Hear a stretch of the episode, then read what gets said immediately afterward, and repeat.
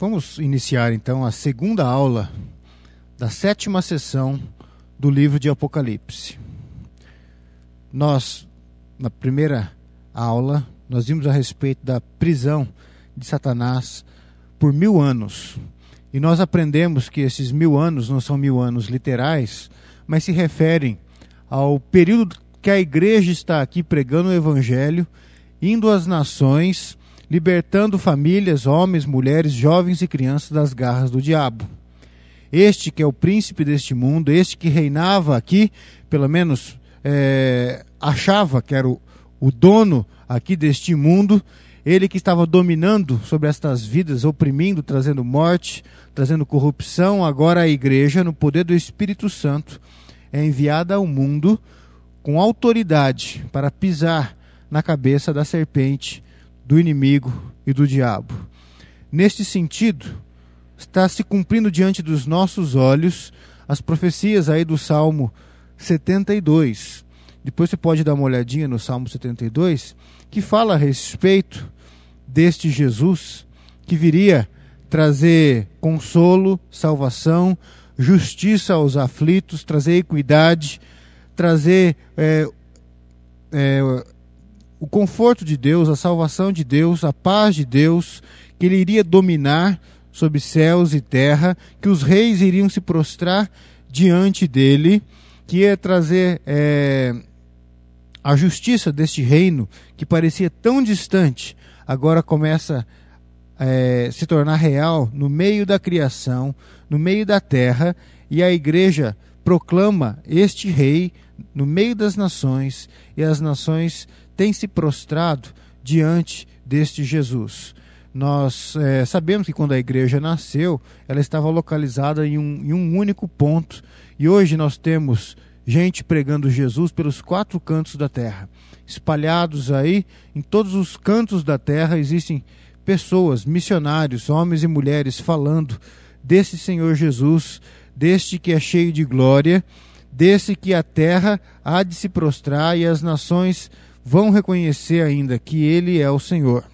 Nós não dizemos com isso, não estamos dizendo que todos vão se converter, mas nós estamos dizendo que todos vão saber que Ele é o Senhor e muitos entre de, cada um destes povos que existem hoje, muitos no meio de cada um desses povos vão se converter e vão receber Jesus Cristo como Senhor, porque o inimigo hoje ele está amarrado a igreja ela caminha no poder do Espírito Santo e a igreja prevalece. O evangelho do reino vai ser pregado sim em todas as nações antes que venha o fim, antes que venha é, os últimos instantes ali é, e o julgamento de Deus. Agora nós estamos aí no versículo 7 e eu vou fazer essa leitura para você do versículo 7 ao versículo 10, se você acompanha aí na sua Bíblia, vamos meditar um pouco nestes versículos. Quando, porém, se completarem os mil anos, Satanás será solto da sua prisão e sairá a seduzir as nações que há nos quatro cantos da terra, Gog e Magog, a fim de reuni-las para a peleja. O número destas é como a areia do mar Marcharam então pela superfície da terra e sitiaram o acampamento dos santos, a cidade querida. Desceu, porém, fogo do céu e os consumiu. O diabo, sedutor deles, foi lançado para dentro do lago de fogo e enxofre, onde já se encontram não só a besta, como também o falso profeta, e serão atormentados de dia e de noite pelos séculos dos séculos. Veja, aí então está falando desse, desse período que o inimigo, o diabo, vai ser solto. Nós lemos já no versículo 3 que fala assim: depois disso é necessário que ele seja solto por pouco tempo. E aqui agora, Jesus está trabalhando nesse, nesse período, que lá no final, é, da, da, da, vamos dizer assim, da era da igreja, da pregação do evangelho, quando se completar, quando as nações tiverem ouvido, escutado, sido alcançadas com o evangelho de Cristo, aí então o inimigo vai ser solto da sua corrente, vai ser solto deste abismo, e ele vai vir com toda a força para destruir a igreja. Nós já trabalhamos em outra sessão porque você sabe muito bem que o Apocalipse trabalha essas sete sessões em paralelo, ou seja, elas trabalham o mesmo período da história, o mesmo período de tempo, sete vezes, e cada vez dando detalhes diferentes, dando algo a mais para sabermos desse período no qual nós estamos vivendo e que vai até a volta de Cristo. É, nós vimos, por exemplo, no capítulo 11, que fala das duas testemunhas, não é isso? Que essas duas testemunhas simbolizam aí a igreja em missão, enviada de dois em dois, no poder do Espírito Santo, na autoridade de Jesus Cristo, para pregar o Evangelho e para prevalecer. É, mas chega um momento, nesse capítulo 11, quando está falando a respeito desses dois mártires, dessas duas testemunhas, que o inimigo se levanta de uma forma poderosa contra elas e as mata. E aos olhos do mundo, aos olhos do homem, a igreja foi vencida. Mas então Deus chama essas testemunhas para cima, arrebata o seu povo e faz com que o seu julgamento seja derramado, seu julgamento final seja derramado sobre a terra. Essas testemunhas, essa igreja, vai ser ainda grandemente perseguida como nunca foi na história pelo inimigo, por Satanás, através da besta, do falso profeta. Este nosso inimigo, Satanás, ele vai ver ainda com toda a força, achando que, que vai vencer. Mas não vai. A besta, o, o falso profeta vão vir com toda a força achando que podem, mas não podem. O próprio diabo, no entanto, Satanás, nós já estudamos também, ele vem cheio de ira, cheio de cólera, porque ele sabe, o diabo, capeta mesmo, ele sabe que pouco tempo lhe resta, porque ele sabe que ele perdeu a batalha. Mas esses seus servos vão pelejar como que dispostos a vencer uma batalha e vão pelejar contra a igreja e vão tentar destruir essa igreja e vão chegar a celebrar a vitória sobre esta igreja. Veja o que o texto aí fala. Quando se completarem estes mil anos, Entenda aí, né, quando a igreja cumprir a sua missão, quando acabar essa fase da igreja aqui na terra, o inimigo, Satanás, vai ser solto e ele vai seduzir as nações, vai seduzir aqueles que não creem em Jesus, os ímpios de todas as nações. E aqui a expressão dos quatro cantos da terra, ele não quer dizer aquelas nações que estão mais longe nos cantos, não é isso. O que ele quer dizer dos quatro cantos da terra é de toda, todas as partes da terra, aonde estão aí os ímpios, ele vai levantar o inimigo, o diabo vai levantar estes homens, essas mulheres e os seus exércitos, né, a sua liderança para pelejar contra a igreja. E é interessante que aqui tem essa linguagem simbólica aqui em Apocalipse, quando ele fala a respeito de Gog e Magog. Vai levantar Gog e Magog. Lá em Ezequiel 38 e 39, capítulo, capítulos 38 e 39, fala a respeito de Gog e Magog. Gog e Magog aí é simbolizando um. Aqui em Apocalipse está simbolizando um, um, o nosso inimigo, que lá no Antigo Testamento foi um, um momento muito difícil que o povo de Deus passou com um rei maligno que oprimiu, que trouxe morte e destruição para o povo de Deus. Lá em Ezequiel, trabalha, nesses capítulos que eu falei, trabalha a respeito deste deste rei, desse seu exército e dessa destruição que eles trariam para o povo de Deus, mas que eles também experimentariam do juízo de Deus é, após é, este, essa, esse curto período de tempo que eles trariam destruição para o meio do povo de Deus. Ezequiel então trabalha e, e, revela a palavra de juízo de Deus para Gog e Magog. É, isto que é, simboliza aí, Gog e Magog, aí era o, o, o império da Síria. Gog era o príncipe aí de Magog, Magog era a Síria. E quando fala também de Mesec e Tubal, eles, isso eram distritos da Ásia Menor, distritos aí desse, dessa, desse grande, dessa grande potência que era aí esse reino aí da Síria, esse reino aí de, de Magog. É interessante que lá no Antigo Testamento, quando este exército de Gog e Magog invade e traz todo aquele sofrimento, eles eram muito numerosos. E aqui o texto eu creio que até usa essa, essa simbologia de Gog e Magog, porque de fato seriam pessoas e exércitos do mundo inteiro contra a própria igreja. Um outro aspecto é que aquela tribulação que o povo de Deus passou lá no Antigo Testamento, através desses exércitos de Gog e Magog, foi muito severa, mas teve uma curta duração. Aqui também em Apocalipse, este momento que o inimigo é solto para trazer destruição para a igreja também vai ser um período muito curto, um período muito breve, porque eles vão se congregar para a grande batalha de Armagedon que nós já trabalhamos aqui, não é isso? Nós já trabalhamos, depois você pode dar uma, uma olhadinha em Apocalipse 16, 14, quando o inimigo vai ajuntar é, os seus exércitos para pelejar contra o exército de Deus, a igreja. Em Apocalipse 19, 19, fala a respeito dessa grande batalha. E Apocalipse 28, 20, verso 8, que nós estamos trabalhando, também está falando a respeito destes exércitos que estão sendo levantados pelo maligno para pelejar e trazer destruição para a igreja. Mas isso vai acontecer por um curto período de tempo e de uma forma muito breve. A tribulação vai ser como nunca houve antes para a igreja, mas vai ser breve, porque o Senhor vai intervir e vai trazer o seu julgamento sobre os nossos inimigos. E aqui diz no verso 9: Marcharão pela superfície da terra e sitiarão o acampamento dos santos, a cidade querida.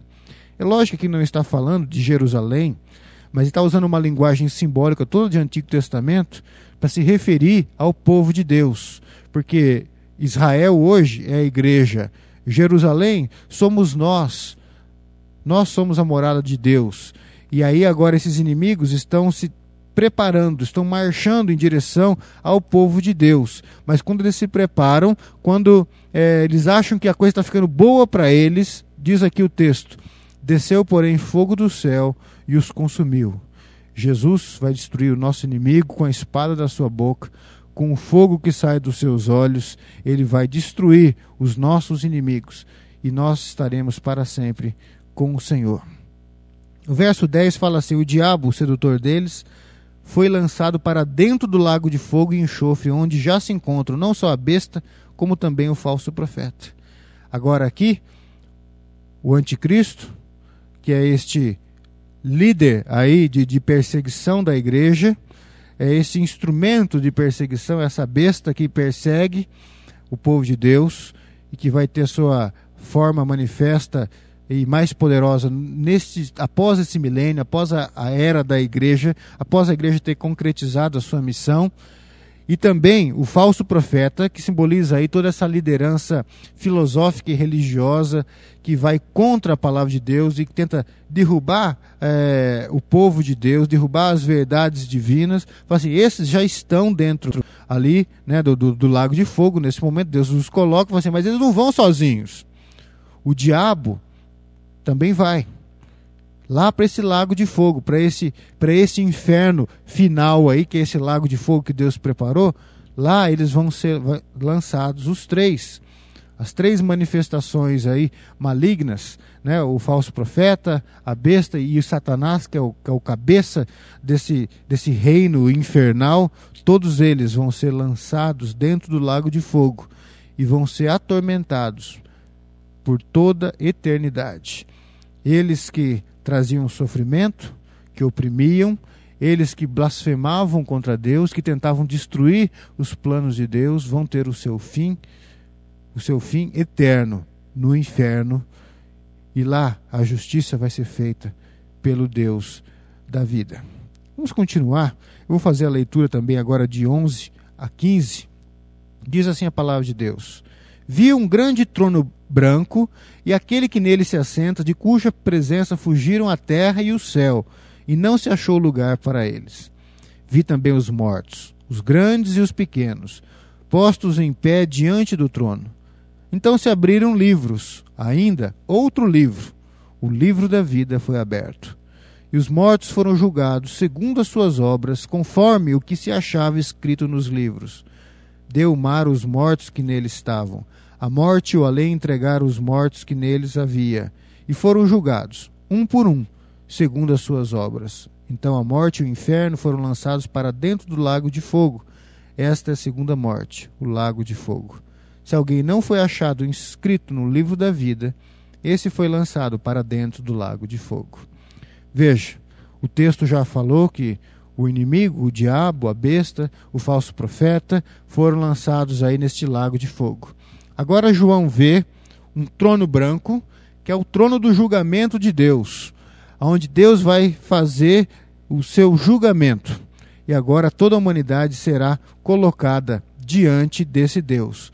E o verso aqui 11 fala que esse trono aí que está no centro de toda a criação, que é o centro, toda a terra e todo o céu fogem. E como se a criação já não tivesse lugar, não tivesse como olhar para esse trono, porque tamanha é a glória de quem está nesse trono. Está se referindo à glória de Deus e à glória do Cordeiro de Deus, que está aí para julgar todo ser humano. Todo ser humano.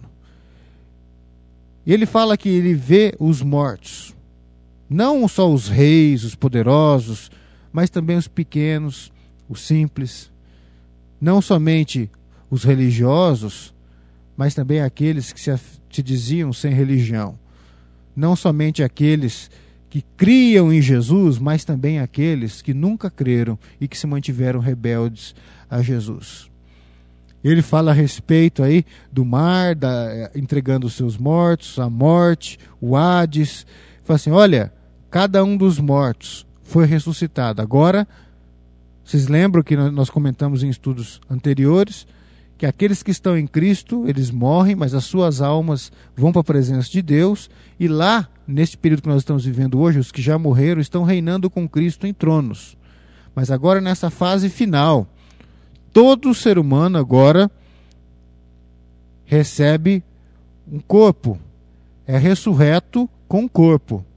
Uns que estavam na presença de Deus recebem os seus corpos e vão ser vão para a presença de Deus, se são crentes, vão para a presença de Deus eternamente, com, com a sua alma salva e com um novo corpo sem pecado, como está lá em 1 Coríntios capítulo 15, a partir do verso 20. E aqueles que não creram em Cristo, agora eles são é, levados para a presença de Deus, porque eles não as suas almas não estavam na presença de Deus. Eles não, não, não foram vivificados porque eles não creram em Jesus. Mas agora eles estão é, receberam corpos, eles estão na presença de Deus também e vão ser julgados. A diferença aqui é que aqueles que creram em Cristo, aqueles que se renderam aos pés de Deus aqui enquanto nesta terra, neste mundo, eles têm os seus nomes escritos em um livro, que é o livro da vida, que é falado aí no verso 12 e que é repetido aí no verso 15 e que nós já trabalhamos um pouco nele em lições anteriores. O livro da vida é o livro que tem o nome de todos aqueles que se renderam a Jesus, de todos aqueles que creram de verdade em Jesus.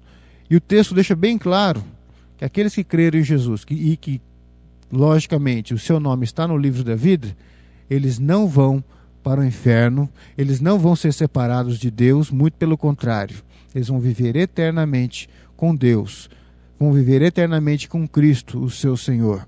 É como se na hora do julgamento eu chegasse lá, meu nome fosse chamado Alessandro. Vamos ver se o nome do Alessandro está no livro da vida. E aí procuro, fazer, assim, é, está aqui pode entrar para o descanso do seu Deus, pode, filho, pode entrar na casa do seu pai, porque Jesus, o seu Senhor, já preparou morada para você. Ele fez a obra por você lá na cruz do Calvário. E ele venceu a morte por você, e ele venceu o pecado por você. E agora, essa grande morada, essa mansão celestial, é sua morada também.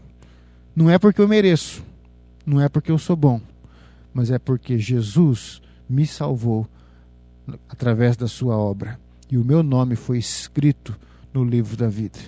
Eu estou salvo porque eu fui é, feito filho de Deus em Jesus Cristo. Mas os outros que não creem, como eu creio, como você crê em Jesus de verdade, os que não creem, os que se mantiveram rebeldes, ou aqueles que afirmavam crer, mas as suas vidas provavam outra coisa, e mostravam outra realidade. Esses vão chegar no dia do julgamento e falar assim: Estou aqui. Ah, até que eu ia na igreja. Pera aí, vamos procurar no livro da vida. Não, mas eu ia na igreja presbiteriana. Não, não, vamos procurar no livro da vida. Ah, não, mas eu, eu ia na Assembleia de Deus. Pera aí, vamos ver no livro da vida se o nome. Daí chegou, não, não, eu, era, eu sou da quadrangular. Não, pera aí, vamos ver. E procura o nome do fulano lá, que se dizia crente, e o nome dele não está no livro da vida. Mas espera aí, eu ia na igreja. Mas será que você cria em Jesus de verdade? Não, lógico que eu cria. Não, sim. Quer dizer, bom, se você cria, vamos ver então as suas obras. Porque quem é filho de Deus vive como filho de Deus. Jesus mesmo diz uma vez para os judeus que se afirmavam filhos de Deus, porque eles eram filhos de Abraão, no sangue, na carne. Jesus falava assim, se falou assim: se vocês fossem filhos de Abraão, de fato, vocês praticariam as obras que Abraão praticou. Se vocês fossem filhos de Deus, em outras palavras, vocês viveriam como filhos de Deus. E aí Jesus dá uma palavra pesada. Ele fala assim: Vou falar de quem vocês são filhos. Vocês são filhos do diabo, porque vocês praticam as obras do diabo. Então, agora, estes que estão diante de Deus, mas nunca creram em Jesus e se mantiveram rebeldes diante do Cordeiro de Deus, o nome então não está no livro da vida, se abrem os livros. E os livros aí vão mostrar as obras de cada um, cada uma destas pessoas. E aí vão ser julgados pelas suas obras. Veja que aí no verso 12 fala isso, e os mortos foram julgados segundo as suas obras, conforme o que se achava escrito nos livros. Nos livros. E é interessante que pelas obras ninguém vai ser salvo.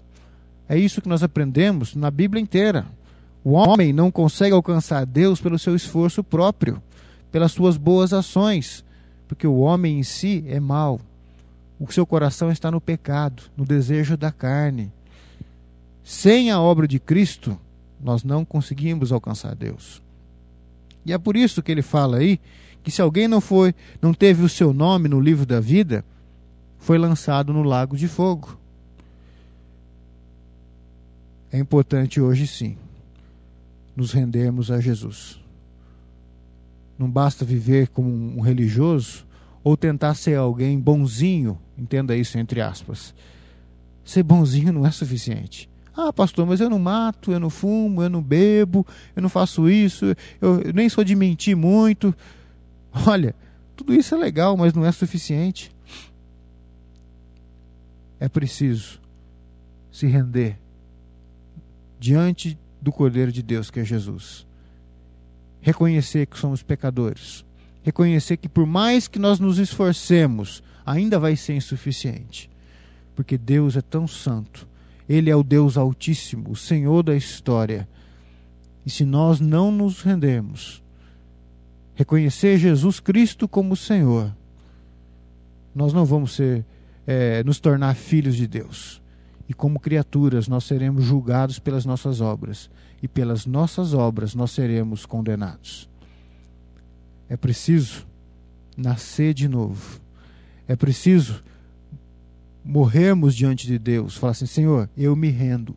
Eu não sei o que fazer. Eu não consigo mudar. A minha vida é sua. Dá um novo coração para mim. Dá um coração de servo. Dá um coração de filho para que eu possa viver segundo a tua vontade. Eu me rendo. E quando nós morremos para nós mesmos, nós nos rendemos diante de Deus, Ele nos dá um novo coração e uma nova vida. E aí o nosso nome é escrito neste livro da vida. É um livro que tem o nome de todos aqueles que se renderam diante de Jesus de verdade e passaram a tê-lo como Salvador, sim, mas tê-lo também como Senhor de suas vidas. Porque aqueles que reconhecem Jesus como Salvador são os mesmos que reconhecem o senhorio de Jesus sobre as suas vidas. E agora eles já não vivem mais para os seus desejos, para a sua vontade, porque eles acham certo ou errado, mas eles vivem de acordo com a vontade do seu Senhor, do seu Mestre, Jesus Cristo. E é por isso que eles se interessam em buscar na palavra de Deus a vontade e buscar conhecer a vontade do seu Senhor, porque a sua alegria é cumprir a vontade daquele que o salvou. Guarda essa mensagem no seu coração. Há de chegar esse dia do julgamento do trono branco, que aqui está falando em Apocalipse. O dia quando o inimigo, o diabo, já foi colocado no inferno, a besta, o falso profeta, mas toda a humanidade há de comparecer diante do Senhor da história, do Senhor da glória, do Deus Altíssimo. E lá, quem não estiver no livro da vida vai ser julgado pelas suas obras que estão escritas nestes livros. E aí nós seremos julgados e condenados, caso nosso nome não esteja no livro da vida. É provável que você esteja pensando, mas pastor, e aquela criança que, que morreu com um, com dois anos, e é uma criança de repente que foi até abortada, como é que vai ser? Como que Deus vai fazer? Ela não, não chegou ainda para para aceitar Jesus e não sei quem que morava não sei aonde, não é culpa dele que ele nunca ouviu o evangelho. Não se preocupa com esses não, porque Deus é justo. Deus não vai fazer injustiça com ninguém. Olha para a sua vida agora. Olha para a sua vida e veja como que você está com Deus. Se você morrer agora, acabar de ouvir esse estudo e morrer, você crê em Jesus? O seu nome está no livro da vida? Pense nisso. Se você ainda não entregou sua vida para Jesus de verdade, não de brincadeira. Tem muita gente que acha que é de Jesus, vai chegar na hora lá, vai tomar um susto, que vai descobrir que nunca foi dele. Reconsagre a sua vida para Jesus. Senhor, eu estou aqui, quero viver para ti. Eu quero que, pela tua graça, o Senhor me salve, porque eu não consigo fazer nada por mim mesmo. Dá um coração novo para mim. Eu quero ser um servo que te busca e que tem sede da tua vontade. Faz essa oração e guarda essa mensagem no teu coração. Que Deus nos abençoe.